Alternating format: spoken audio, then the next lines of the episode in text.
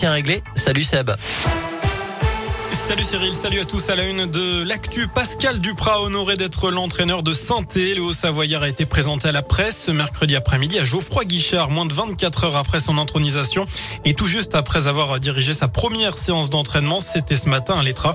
Et durant 45 minutes, il a répondu aux questions de la presse. L'occasion pour lui d'évoquer son bonheur d'avoir été nommé ici à Saint-Étienne. Écoutez.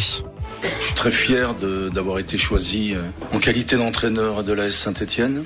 Je peux simplement vous dire qu'il y a à peine une semaine, euh, j'ai reçu euh, un appel de Jean-François Soucas, président délégué de l'AS Saint-Etienne, et qui m'a demandé si j'étais partant. Donc à partir de ce moment-là, dans mon esprit, ça fait pas l'ombre d'un doute. Je conçois que certains puissent douter, je parle de ma corporation.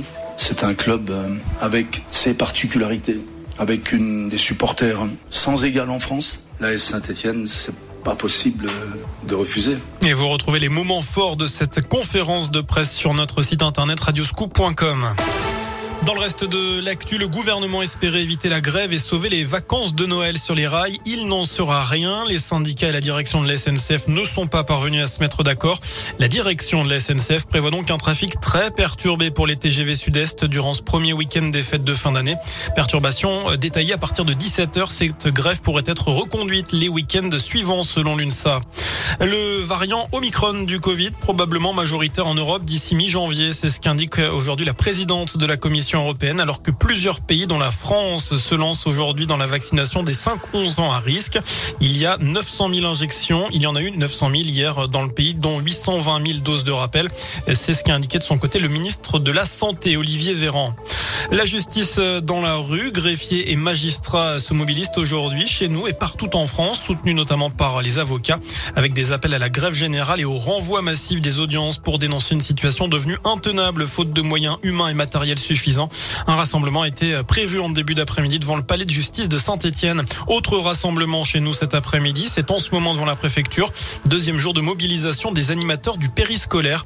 Quelques centres de loisirs sont encore perturbés aujourd'hui suivre également le grand oral d'Emmanuel Macron. Le chef de l'État s'exprimera pendant deux heures ce soir lors d'une interview enregistrée et diffusée sur TF1 et LCI.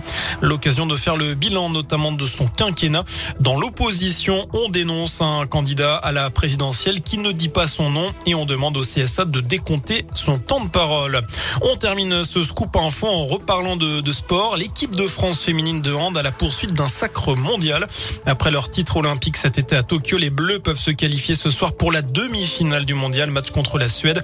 Le coup d'envoi de la rencontre, ce sera à 20h30. Voilà pour l'essentiel de l'actu. On se retrouve dans une demi-heure. À tout à l'heure. Allez, à tout